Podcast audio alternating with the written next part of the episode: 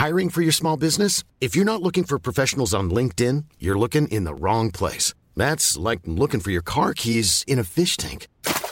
LinkedIn helps you hire professionals you can't find anywhere else, even those who aren't actively searching for a new job but might be open to the perfect role. In a given month, over 70% of LinkedIn users don't even visit other leading job sites. So start looking in the right place. With LinkedIn, you can hire professionals like a professional. Post your free job on linkedin.com slash people today.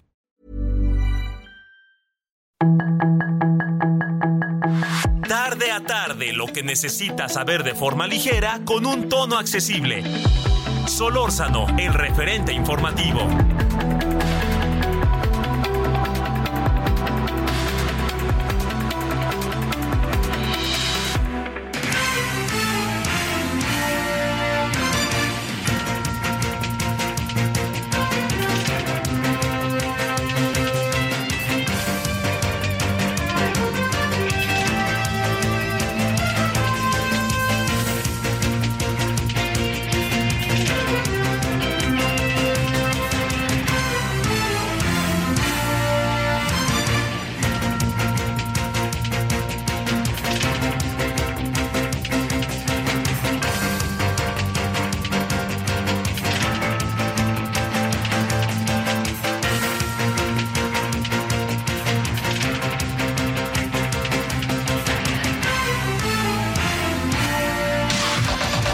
La información de último momento en el referente informativo.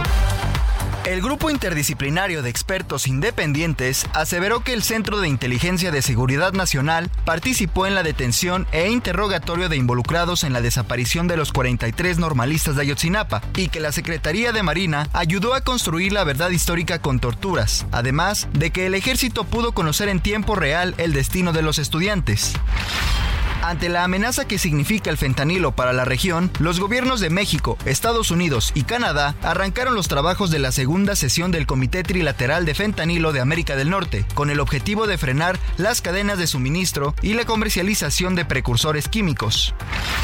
Durante 2022 se registraron de forma preliminar 32.223 homicidios, de los cuales 55% se concentraron en siete entidades del país conforme al lugar de ocurrencia, de acuerdo con los datos publicados por el Instituto Nacional de Estadística y Geografía. Tras una maratónica audiencia, donde se presentaron todos los elementos que justifican la judicialización de José Luis N., de 28 años, la Fiscalía General de Justicia del Estado de Sonora logró que un juez penal vinculara a proceso a quien se le atribuye el incendio del bar Beer House. Una joven egresada del Tecnológico de Monterrey fue reportada como desaparecida el sábado 22 de julio mientras se encontraba estudiando en la ciudad de Berlín, Alemania. Así lo informaron familiares y amigos.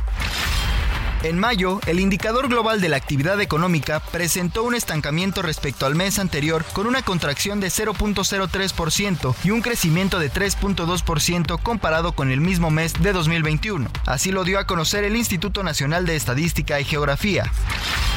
Un tribunal de Bruselas declaró este martes culpables de asesinatos en un contexto terrorista al francés Salah Abdeslam y al belga marroquí Mohamed Abrini. Esto por los atentados yihadistas perpetrados en la capital belga en 2016, que dejaron 32 muertos. Sus comentarios y opiniones son muy importantes. Escribe a Javier Solórzano en el WhatsApp 5574 501326. Solórzano, el referente informativo.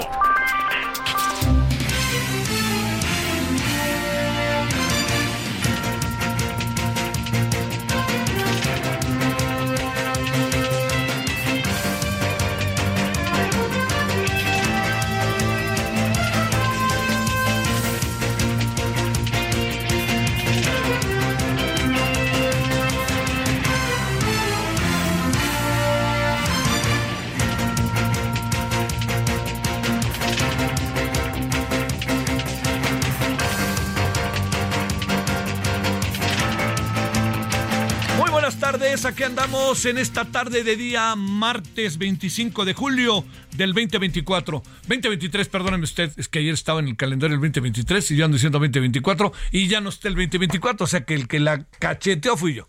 Bueno, oiga, gracias que nos acompaña. En verdad espero que, que haya pasado hasta ahora un buen día. Martes, eh, nubladón. En el caso de la zona metropolitana, va y viene, ¿no? Ahí el sol. Y este. Y bueno, ya le, ya le estaré contando a lo largo del día cómo está la tarde. Le saludo servidor Javier Solórzano. Gracias en nombre de todas y todos quienes hacen posible el referente Radio 98.5 de FM. Y espero que haya pasado, reitero, hasta ahora un buen día y que lo siga pasando bien. Bueno, mire, hay este. Hay diversos asuntos que abordar, ¿eh? Hoy eh, se dieron el informe del INEGI respecto a los temas de violencia. Y la, la, la señora Rosa Isela, pues hizo una, este, hizo una revisión de todo esto, en donde eh, pues dijo, oigan, aquí las cosas están cambiando. ¿Están cambiando o no están cambiando? Este, el INEGI dice que sí. Ojo con eso, ¿eh? O sea, que no, no, no andemos con la voluntad de que yo quiero o no quiero y me cae bien alguien o me cae mal. No, no, no, no. Ahí están los números del INEGI, que, que espero que el gobierno, así como a veces lo despotrica por este tipo de cosas, ahora las enaltece. Entonces hay que ser parejo. El INEGI nos dijo esto, bueno, pues entonces es vale igual cuando me va bien que cuando me va mal, ¿eh? Ahí sí, pojo con esto. Bueno, entonces vamos a hablar de ello al rato. Me parece que es un tema que merece una este, atención de primer, de primer orden. ¿Por qué? Porque tiene que ver con lo que pasa, pero también tiene que ver con esto esto que pasa en la vida, ¿no? Que es lo que percibimos de lo que pasa. Bueno, dicho lo cual, al ratito lo abordamos y vemos. Hoy se presentó, desde ayer ya le alertamos, el sexto y último informe del GIE, del Grupo Interdisciplinario de Expertos. Tiene que ver con el caso de Ayotzinapa. Mire, yo, yo, yo creo que todos sabemos muy bien y lo traemos en, en nuestra historia personal lo traemos como nación, como esto que hoy tanto se dice el imaginario colectivo, lo traemos como un pendiente de vida y lo traemos como algo que nos marcó en una etapa de nuestro país que tiene que ver con eh, la desaparición de los 43 estudiantes de la normal Isidro Burgos de Ayotzinapa.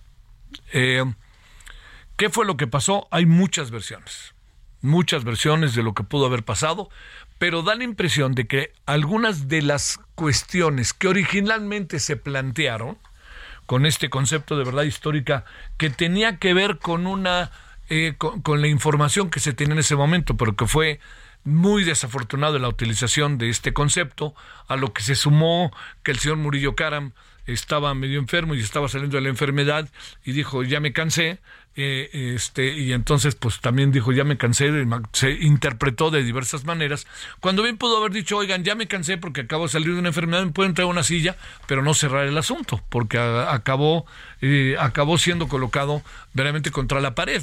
Ahora sí, un hombre tan experimentado, lo colocaron contra la pared con relativa facilidad porque luego los medios y los analistas y los críticos y los que investigaron se encargaron del resto.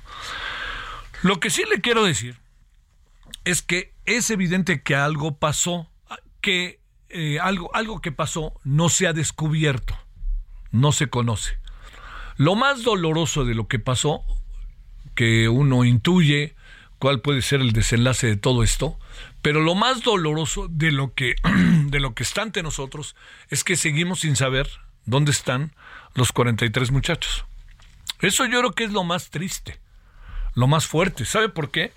Porque a este paso de repente uno acaba teniendo la impresión de que no va a haber manera de saberlo y eso es terrible para la historia del país, terrible para las familias, terrible para la normal, terrible para los que han investigado el asunto y terrible para los que hicieron, lo hicieron, porque tarde que temprano tendremos información suficiente como para saber exactamente quiénes son los responsables directos.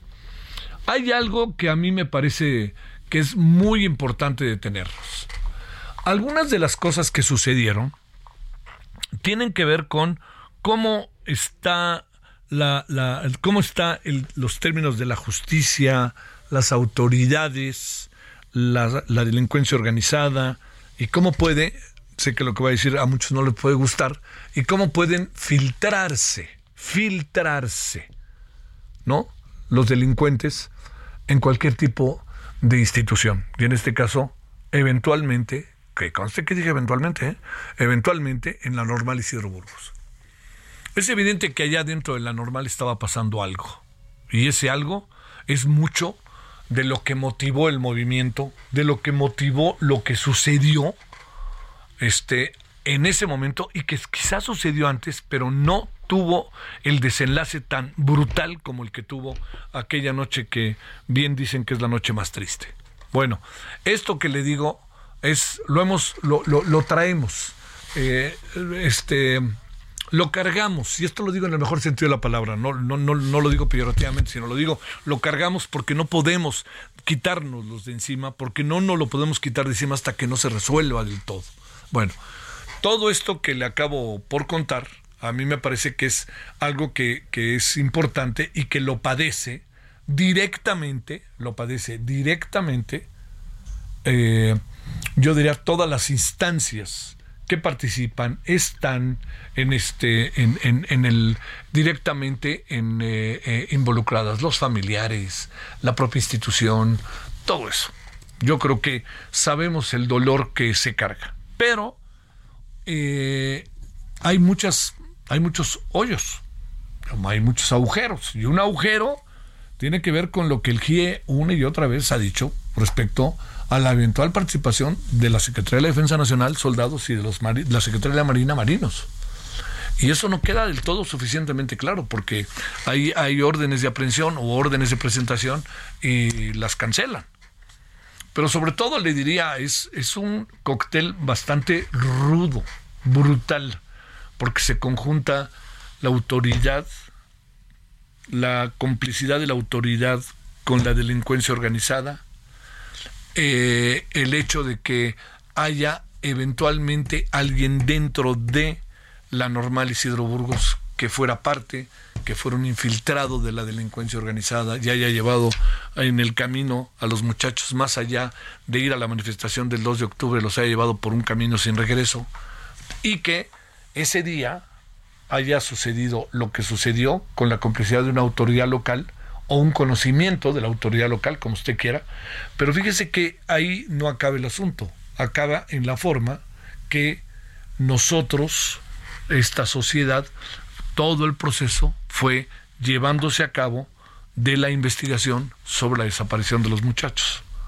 en donde se llevaron a cabo estrategias y mecanismos fuera de lugar como sería caso concreto, sacar declaraciones a través de procesos de tortura.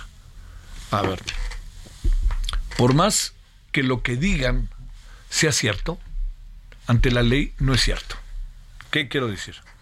Alguien que dijo yo me llevé a los muchachos, los subí, los puse en la, en la, este, en la camioneta, los apilé uno encima del otro y luego le di a uno de ellos un balazo y luego los quemé.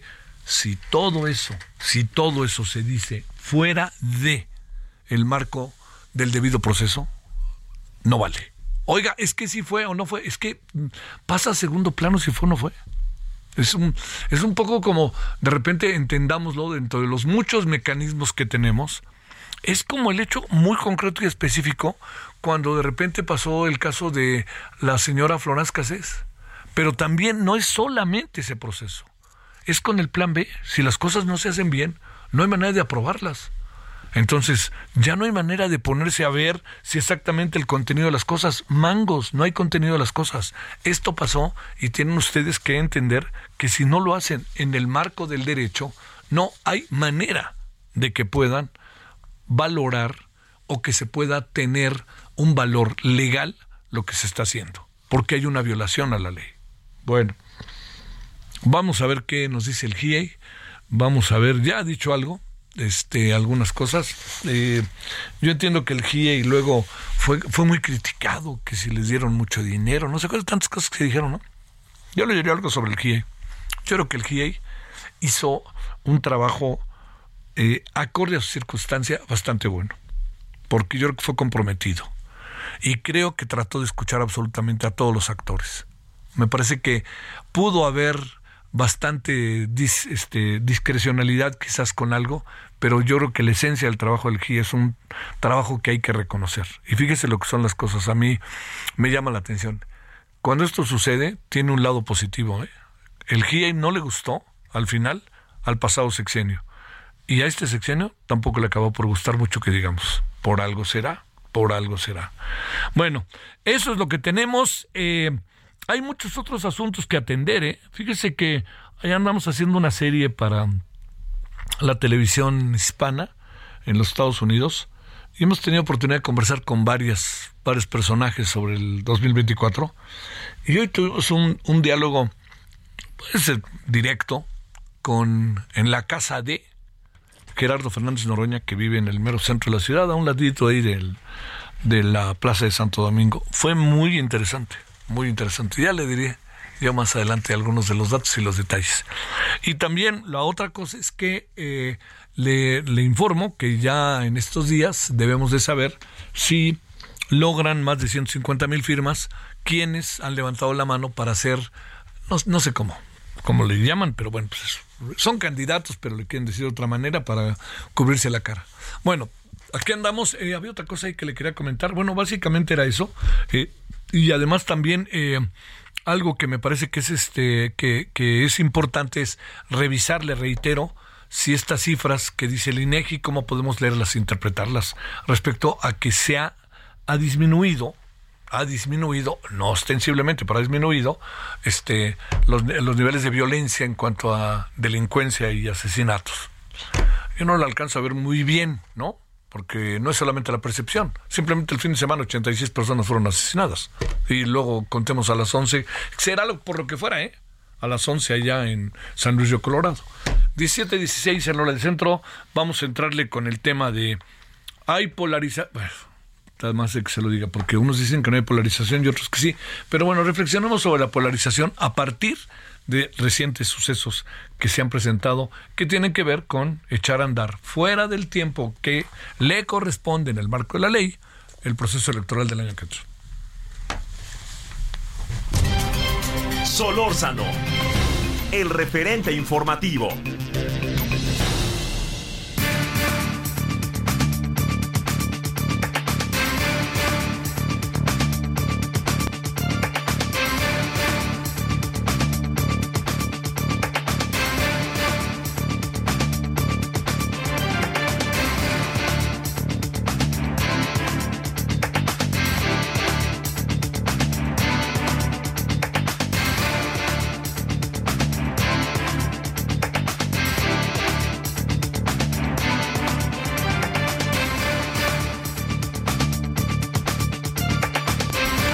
Aquí andamos de vuelta. El doctor Víctor Manuel Alarcón Holguín, doctor en ciencia política, profesor e investigador de la Universidad Autónoma Metropolitana en su unidad Iztapalapa.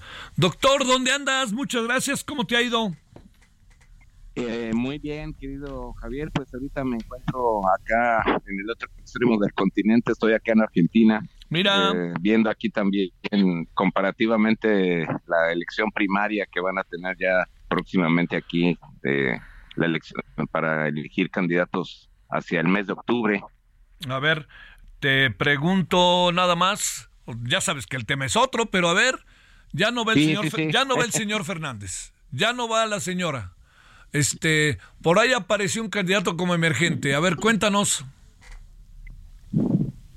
Eh, sí, mira, eh, digamos ahorita el actual ministro de Economía está simultáneamente haciendo campaña eh, como el candidato más importante del oficialismo, Sergio Massa, que ya ha sido un aspirante, es como el López Obrador de Argentina, ya en varias ocasiones ha, tratado de aspirar a, ganar. Claro, las condiciones de Argentina son, son otras, obviamente aquí gobierna, ha, habido gobiernos de izquierda, pero Sergio Massa, que lleva pues prácticamente 10, 10 años aspirando a ser presidente eh, en este país y que ahorita es el actual ministro de Economía de, de Alberto Fernández en una suerte de conciliación con la fracción eh, del kirchnerismo que encabeza Cristina Fernández, pues es quien está intentando hacer, eh, pues digamos, la continuidad de, esta coalición, ¿no? Eh, dentro del peronismo, del, sector, pues más hacia la izquierda.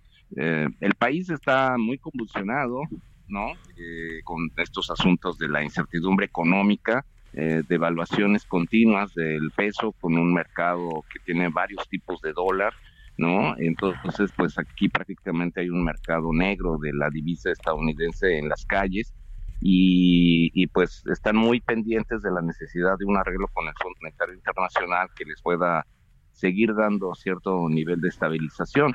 Eh, la oposición tiene a dos candidatos más o menos fuertes, Patricia Bullrich y eh, eh, Larreta, que han sido, digamos, integrantes de los, uno, el, jefe del gobierno de la ciudad de Buenos Aires, ¿no? Larreta y Bullrich, que fue secretaria con Macri en el área de seguridad. Y pues bueno, esos son los dos candidatos más fuertes de la oposición. Eh, hay un tercer candidato, pues outsider, que es un, eh, aquí un, antipolítico que todo el mundo conoce como Milley, y pero que pues parece que todo esto se está concentrando, pues obviamente hacia un proceso más institucionalizado, pero aún así, pues sí es un proceso interesante de estarlo siguiendo claro. de, eh, aquí lo más cercano Sí, sí.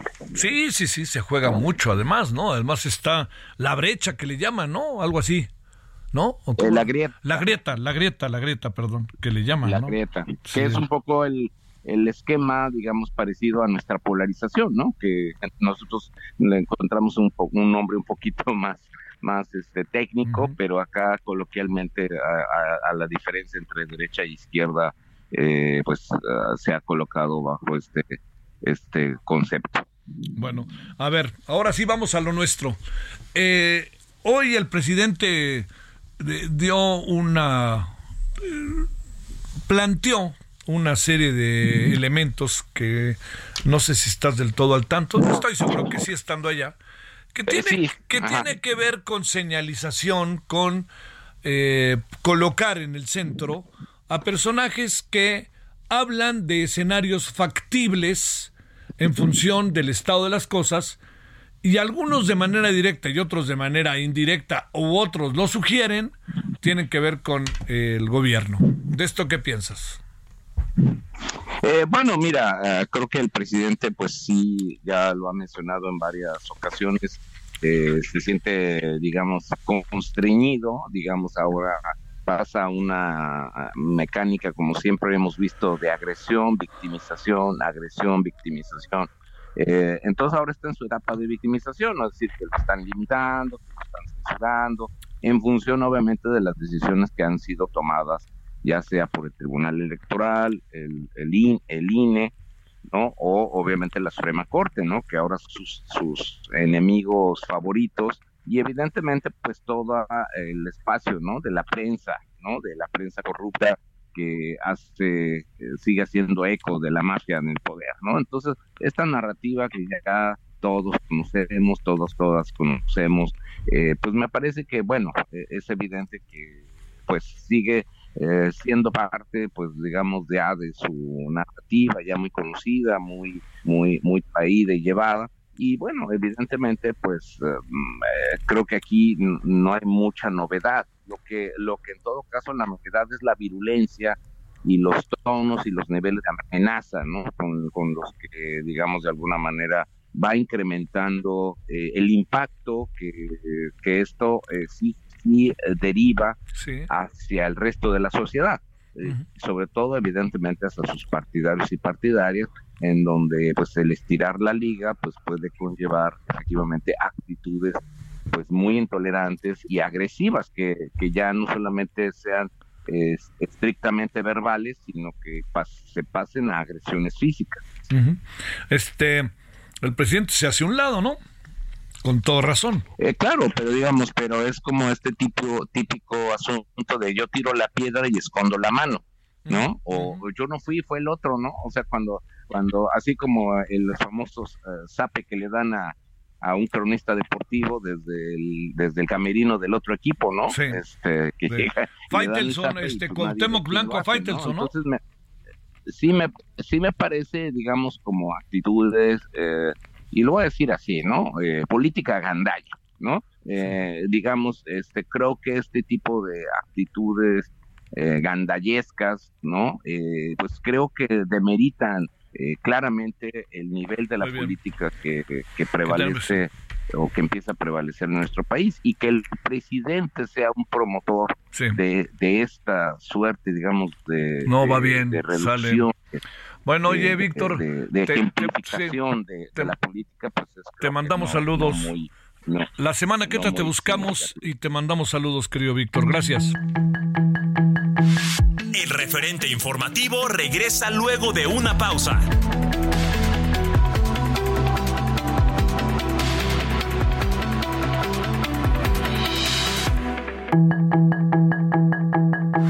Estamos de regreso. Burroughs Furniture is built for the way you live. From ensuring easy assembly and disassembly to honoring highly requested new colors for their award-winning seating, they always have their customers in mind. Their modular seating is made out of durable materials to last and grow with you. And with Burrow, you always get fast, free shipping. Get up to 60% off during Burrow's Memorial Day sale at burrow.com slash ACAST. That's burrow.com slash ACAST. burrow.com slash ACAST. Con el referente informativo.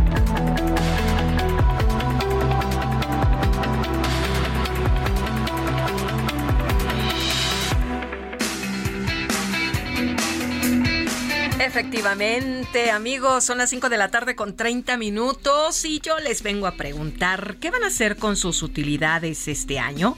Aprovechenlas para empezar a invertir con Citibanamex. Esto es por tiempo limitado. Obtengan hasta 13% de rendimiento en pagaré o invierte en el fondo BLK1 más de BlackRock sin plazos forzosos. Inicia hoy mismo, hazlo desde Citibanamex móvil. Consulta términos y condiciones en citibanamex.com diagonal inversiones. No se vayan, sigan aquí en el referente informativo porque a continuación el tema a tratar es vinculan a proceso al responsable del incendio del bar en Sonora que dejó un saldo de 11 personas muertas. Aquí estamos con Javier Solórzano.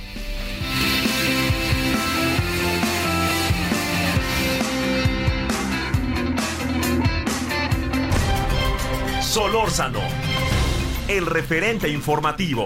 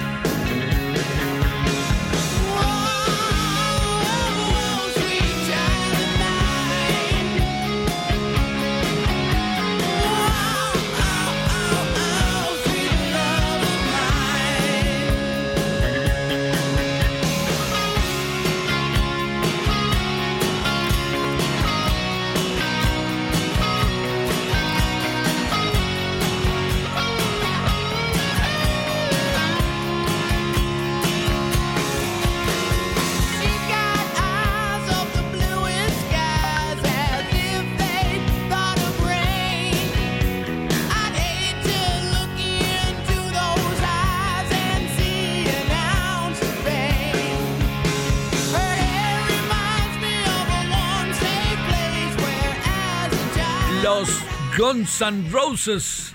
Como decía ni más ni menos que el señor Cedillo, sus hijos escuchaban, en una entrevista me dijo, sus hijos escuchaban a pistolas y rosas. Bueno, Guns N' Roses, Sweet Child O' Mine, Sweet Child O' Mine. Eh, bueno, el guitarrista y compositor británico Slash habló sobre una posibilidad de una serie o película biográfica de Guns N' Roses. Eso suena muy interesante. Slash dijo que la posibilidad es muy nula, pues considera que ese tipo de películas y series se sienten falsas. Pero dijo, ahí está, ya sabe, será muy falsa, no muy falsa, pero ahí anda. Bueno, 17.34 en hora del centro.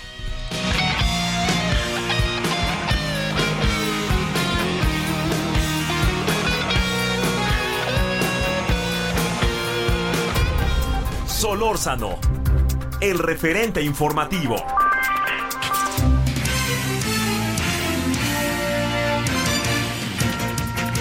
Bueno, vámonos hasta Sonora, Gerardo Moreno. ¿En qué estamos con lo que sucedió el fin de semana en San Luis, Río Colorado? Y también te pregunto este, si hay nueva información del por qué se actuó de esa manera, al igual que en Cajeme en pleno partido de fútbol. ¿eh? ¿Qué tal, Javier? Qué gusto saludarte y también saludar a, a todo el auditorio. Y pues en estos momentos nos encontramos en que ya esta mañana, Javier, un juez eh, penal del municipio de San Luis Río Colorado otorgó la vinculación a proceso en contra de José Luis N., este joven de 28 años de edad, quien es el acusado de ser el responsable de iniciar este incendio del Barbie House la madrugada del sábado que, pues recordemos, ocasionó la muerte de 11 personas allá en San Luis Río Colorado. Te platico que el día de ayer se realizó la audiencia inicial en, el mismo juzgado de San Luis Río Colorado, donde el juez pues validó todos los datos de prueba presentados por la fiscalía y se vincula proceso por los delitos de homicidio calificado en número de 11, homicidio calificado en grado de tentativa en número de 6 y también daños agravados por incendio.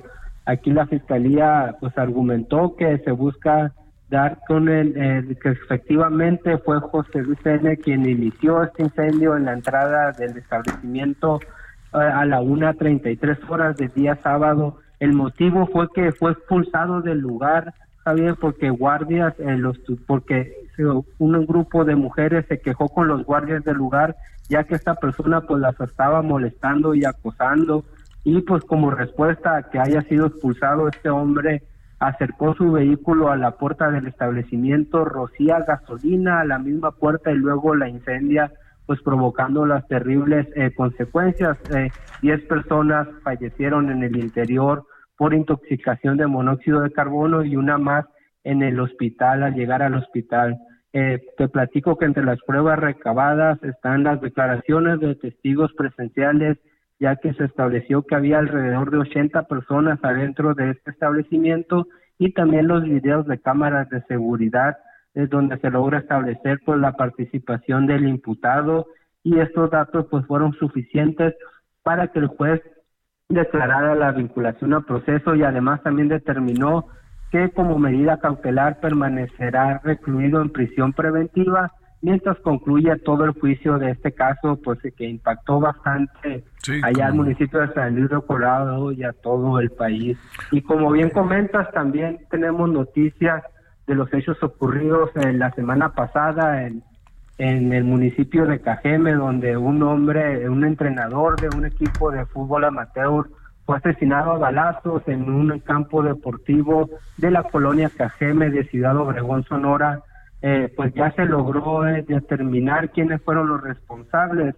Se trata de Jorge Alberto N. Este es el entrenador que amateur que fue asesinado anoche del jueves y se informó que se estableció que los responsables de este ataque son un hombre llamado José N. alias El Che y José Manuel N. alias El Chino Riburotril. Platicarte que eh, José N. alias El Che ya fue detenido el día de ayer allá en Ciudad Obregón, Sonora, y se está comenzando su proceso legal para pues acusarlo debidamente por el homicidio de este entrenador y por las lesiones de un joven que también resultó lesionado. La, la investigación de la fiscalía es que el ataque iba dirigido precisamente a este joven y el entrenador trató de detenerlos y ayudar al joven y fue él quien resultó pues asesinado a balazos y el joven resultó con heridas platicarte que todavía no se detiene al segundo participante, a José Manuel N. alias el chino Ribrotrin, que, pero se está pidiendo pues la ayuda de la sociedad en general para poder dar con su paradero. así la situación, la justicia avance. Oye, eh, el móvil del primer asunto de San Luis Río Colorado creo que está claro. ¿El móvil del segundo ya lo tenemos claro o no? No se especifica eh, por qué fue el ataque, pero sí se sabe que iba contra iba un ataque directo contra el joven que resultó lesionado. Trataban de pues atacarlo, asesinarlo a él y el entrenador pasa al su auxilio y los criminales pues deciden también arrebatarle su vida en ese mismo lugar. Sale, te mando un saludo y muchas gracias, Gerardo. Saludos hasta la movidita sonora. Gracias. Muchas gracias, buenas tardes. A ver, hecho de última hora, bastante preocupante. Vámonos con Juan David Castilla hasta Veracruz. Adelante, Juan David, ¿cómo estás? Hola, ¿qué tal, Javier? Muy buenas tardes. Te saludo con gusto desde la entidad veracruzana. Pues con la lamentable noticia, Javier, de que Saima Soraya Zamora García fue asesinada a balazos esta tarde cuando llegaba a su domicilio ubicado sobre el Boulevard Lázaro de la colonia Ignacio de la Llave en el municipio de Poza Rica, al norte de la entidad. Decirte que ella fue eh, candidata a la alcaldía de Poza Rica por el Partido Unidad Ciudadana y también fue activista en defensa de los derechos de la comunidad diversa. Eh, decirte que comerciantes al escuchar las detonaciones de arma de fuego pues ocultaron en sus negocios para evitar algún daño colateral. En el lugar uno de sus hijos mencionó que eh, su madre había acudido a casa para llevarles de comer, pero lamentablemente fue asesinada por sujetos desconocidos, elementos de la Secretaría de Seguridad Pública en coordinación con elementos de la Policía Municipal y también de la Secretaría de la Defensa Nacional, desplegaron un fuerte operativo en la zona. Eh, recientemente, Javier, la Fiscalía General del Estado informó que se ha iniciado una carpeta de investigación por estos hechos y que fiscales, policías ministeriales y peritos realizan trabajos de investigación para conocer eh, la identidad y el paradero del responsable de este homicidio. La fiscal general Verónica Hernández reitera que en este caso, como en todos los demás, no habrá impunidad. Sin embargo, hasta este momento todavía se desconoce el móvil de este crimen. Oye, Juan David, eh, se habla de que estaba en algunas versiones periodísticas ahorita de que ella estaba siendo como la encargada de giras de Adán Augusto, del candidato de eh, Adán Augusto, pues sí, el candidato, el de Adán Augusto, precandidato a la presidencia por parte de Morena. Pues mira, no tenemos confirmado ese dato todavía, eh, Javier, pero sí observamos en su perfil de redes sociales que aparece en eventos de Morena y aparece a, a un lado de Adán Augusto. Más adelante seguramente lo vamos a confirmar, pero sí era cercana a este personaje de la política actual. Bueno, Juan David, te mandamos un saludo, gracias. Un abrazo, hasta luego. Asesinan a Saima Soraya Zamora, mujer que había sido incluso candidata a Poza Rica, al municipio de Poza Rica por Unidad Ciudadana este eh, y además estaba trabajando en, este en causas muy importantes como del pues bueno de la comunidad de, eh, eh, LGBT bueno este lo que haya lo tendremos en la noche no y lo tendremos aquí en la tarde también. Y se habla de la cercanía con Adán Augusto, pero las versiones no han sido en este sentido confirmadas. Lo que sí es que ella estaba apoyando a don Augusto. Eso es lo único que sí podremos, todo indica en este momento decir. 17.42, casi 43 en hora del centro. Solórzano, el referente informativo.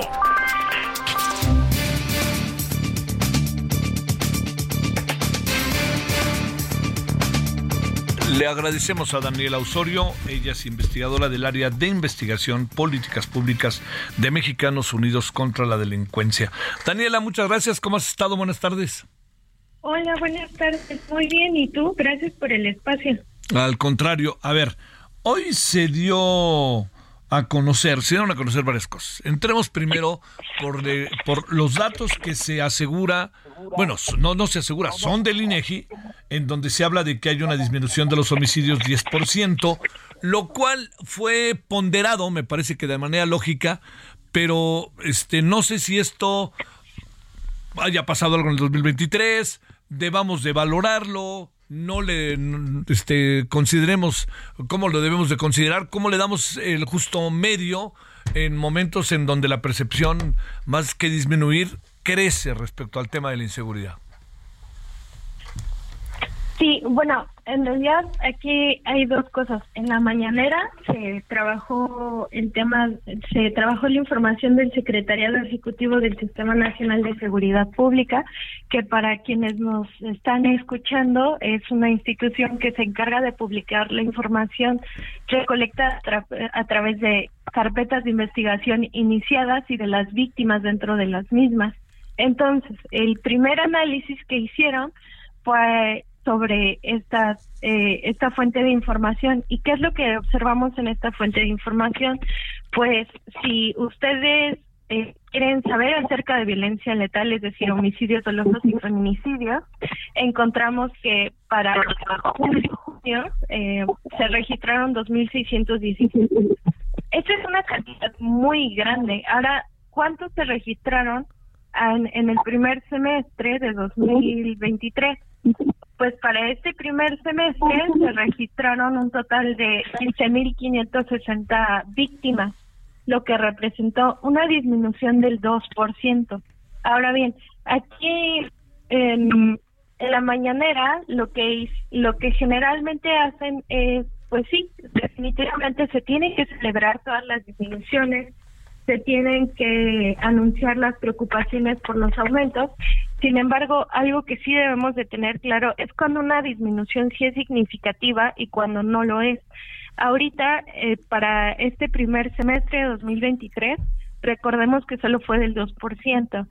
Más que ser una disminución, que es lo que estamos viendo, que el fenómeno de la violencia letal en México a nivel nacional se está manteniendo en valores muy altos. Entonces, si se está manteniendo, no, no está teniendo, por lo tanto, una disminución ni un aumento.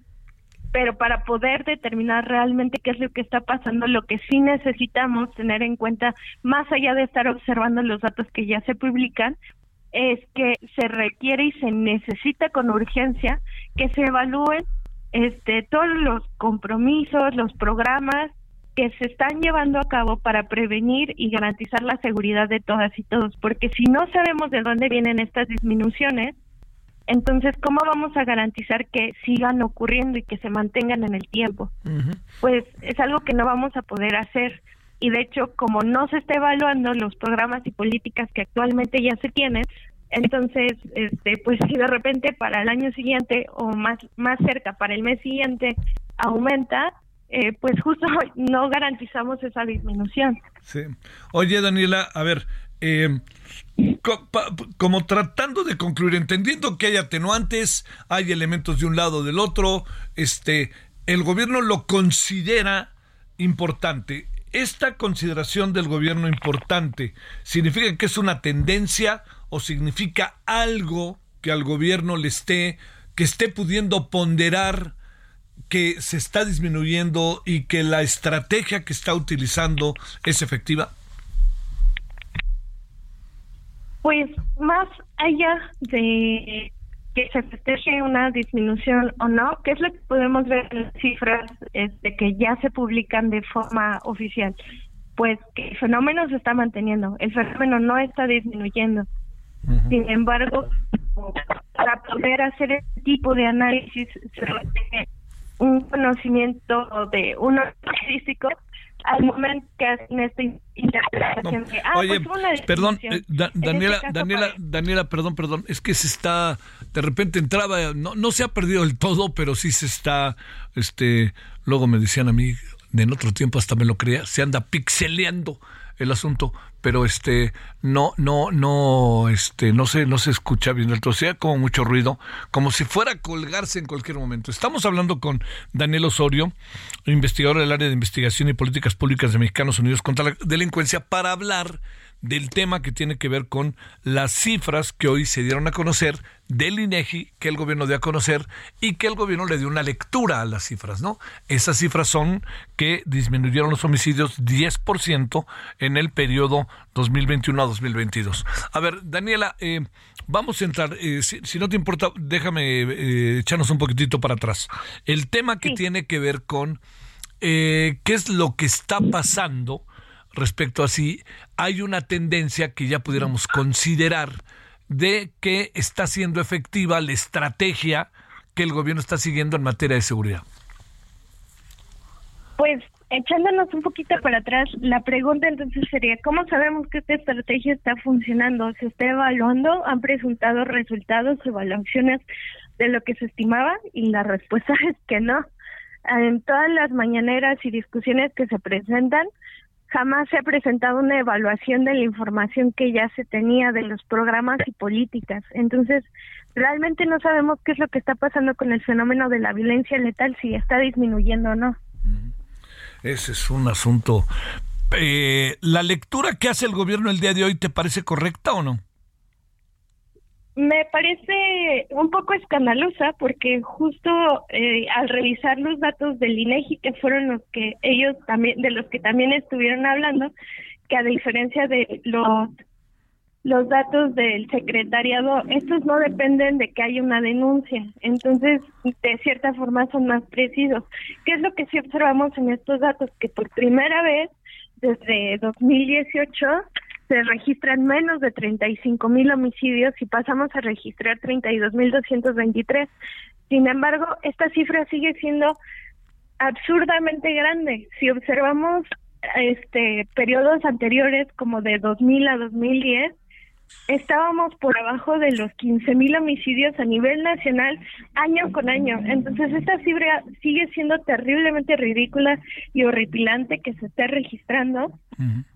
Y más allá de festejar algo de lo que ni siquiera estamos seguros, lo que sí debemos es cuestionarnos cómo se está llevando a cabo la prevención, de qué forma podemos tener una mejor prevención, porque si revisamos a fondo estos datos que fueron los que estuvieron celebrando y publicando, pues desafortunadamente hasta el momento para 2022 en estos preliminares, porque de nuevo estas son cifras preliminares, esto significa que van a cambiar al momento de su publicación este ya final, que va a ser a finales de octubre, pues que hubo un aumento de 34% en el registro de personas con sexo no especificado. Y para este registro, en este en estos datos, ¿qué significa que el sexo no haya sido identificado? Que hay más personas este, que no tuvieron acceso a la justicia y a la verdad, porque solo por el hecho de que no puede ser identificado el sexo de un cadáver o la edad del cadáver, aleja a todas estas personas que no conocen el, el paradero, que ni siquiera saben cuál es la estancia o la situación de la persona a la que están buscando. Pero lejos de a la persona a quien están buscando es dar esta justicia y todo el sistema de cómo se están realizando los registros, qué es lo que está pasando. Sí podemos celebrar porque ha habido disminuciones, pero lejos de, de solo celebrar, hay que estarnos preguntando cómo podemos mejorar para hacer una prevención más adecuada y precisa que nos garantice un acceso, seguridad y justicia y paz para todos. Porque si bien hubo disminuciones, también hubo aumento. Hubo entidades, siete entidades que presentaron aumentos, pero de esas no hablamos. y pues de nuevo, Guanajuato ya lleva seis años siendo la entidad con el mayor registro de víctimas de homicidio doloso y feminicidio. Entonces, ¿qué está pasando en las entidades que están disminuyendo? Porque no todas disminuyeron, hubo aumentos. ¿Y qué está pasando en las que están aumentando para que podamos hacer algo? Bueno, a ver, déjame plantearte eh, una breve reflexión, si no te importa, Daniela, que, tiene, que tiene que ver con la reunión de ayer y las consecuencias, las, las conclusiones, perdón, que no necesariamente están del todo claras, porque uno entiende que pues hay muchos asuntos que sí se, se, se hacen públicos, pero otros pues quedan en la agenda de los dos países. Hablo de la reunión que tuvo que ver con la reunión trilateral con el tema de las drogas sintéticas. Eh, Rosa Isela dice que la reunión estuvo bien, el presidente dice que confirma la buena relación y el respeto, etcétera. A ver, ¿qué podemos decir algo sobre lo que pasó ayer? Sí, pues hay, muchas preguntas. ¿Por qué se necesitan hacer reuniones para garantizar un ejercicio de las actividades de las diversas instituciones y autoridades, no? ¿Por qué, ¿Por qué se tiene que llevar a esos extremos cuando claramente son sus responsabilidades? A ver, de otra manera, dínolo pues que no tendríamos que hacer este tipo de exigencias y de hecho aquí va un poco enlazado todo lo que está pasando con el Instituto Nacional de Acceso a la Información y de Transparencia de, los Datos. que es esta parte de rendición de cuentas, de transparencia y qué es lo que están haciendo las autoridades y cómo es que lo están haciendo, cuáles son los efectos. no tendríamos por qué obligarnos a tener a tener que hacer todo esto a través de solicitudes de información porque saben que pues estamos observando sus actividades, sino que es algo que ellos deberían de hacer particularmente individualmente sin que se les obligue. Bueno, este, seguimos, ¿no, Daniela? Y te agradecemos mucho que hayas estado con nosotros. No, gracias a ustedes por el espacio y perdón por las fallas técnicas. No te preocupes, así suele suceder, al final te escuchamos bien. Gracias. Bueno, vámonos, eh, 21 horas en hora del centro, esperamos en Heraldo Televisión, referente de la noche. Hay cosas interesantes. Este asunto le vamos a dar un giro más. Hoy va a estar con nosotros Marta Barcena, como todos los martes. Va a hablar de las elecciones en España, que en su calidad de diplomática o ex diplomática, será interesante su punto de vista. Bueno, esas y otras cosas. Nos vemos a las 21 horas en hora del centro. Adiós. Hasta aquí Solórzano, el referente informativo.